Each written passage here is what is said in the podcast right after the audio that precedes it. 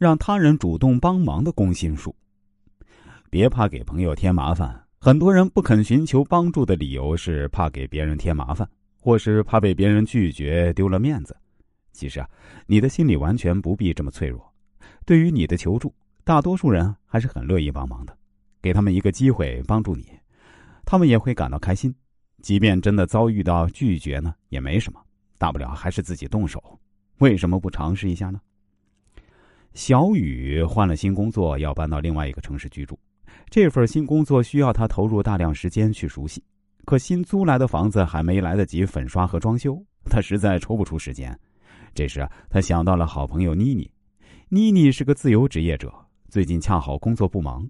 最重要的是，妮妮不断的更换居住地点，对装修房子经验颇多，自己可以趁机向这个能工巧匠多学几招。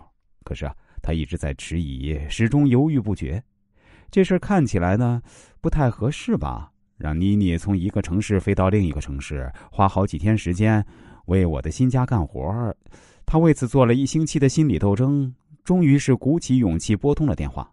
妮妮，是我小雨，我想问问你最近忙吗？小雨把这句在心里默念了千万遍的话，迟疑的说了出来：“不忙，你有什么事儿吗？说吧。”妮妮爽快的答应。哦，是这样，我想你能不能能不能过来帮我看看房子怎么装？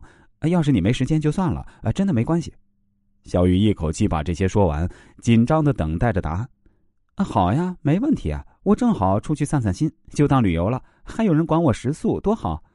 妮妮愉快的回答。听到这里，小雨心中的一块石头落了地。事情啊，就这么简单。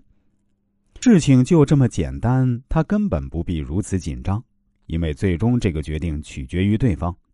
你的要求是否可行，他自己会进行判断和决定。大部分人呢都非常热心，尤其是你在过去曾经给予过帮助的人。如果你并不确信对方是否会答应，担心听到 “no”，那不妨先问问自己：你们的友谊是否已经足够坚固，并经得起拒绝？当然，如果不想遭到拒绝，你也需要适当注意一下表达方式。